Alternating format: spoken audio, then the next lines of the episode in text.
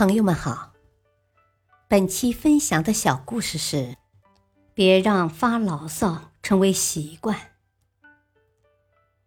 同志们，为了鼓励和表彰大家一年来的工作成果，公司决定以民主的方式选举先进工作者。年终了，对于这种老方式，大家嘴上虽然不说什么，可暗地里却在各自盘算。能榜上有名也是荣耀啊，奖金多少没关系，关键是谁不希望自己的工作得到别人的肯定呢？可是结果很出人意料，领导们在心里认定当选的人是徐宁，六十多份选票，他只得了三张，整天手头上全是没完没了的活。烦烦烦，真烦！刚进公司，这一熟悉的声音就开始在耳边回荡开来了。为大家累死累活的服务，却没有人体谅我。同事们都知道，这一定是公司的管家婆兼行政助理的徐宁又在那不停的抱怨了。拜托，刚进门就被你吵，今天心情原本好好的，现在我也开始烦了。皱皱眉头，一位同事不高兴的嘀咕着：“不要总搞情绪污染，好不好啊？”都在忙，徐宁在忙。这不，才交完电费、水费没多久，财务部的小李又跑来了，我来领交水。你还让我清闲一会儿不？刚刚才走没一会儿，怎么又来我这里了？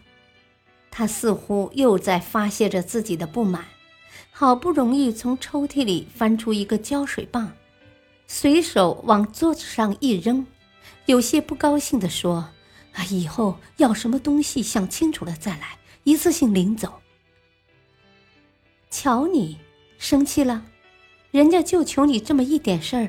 你就不给人家好脸色看呀？有些尴尬又不好说什么，小李只得陪着笑脸说：“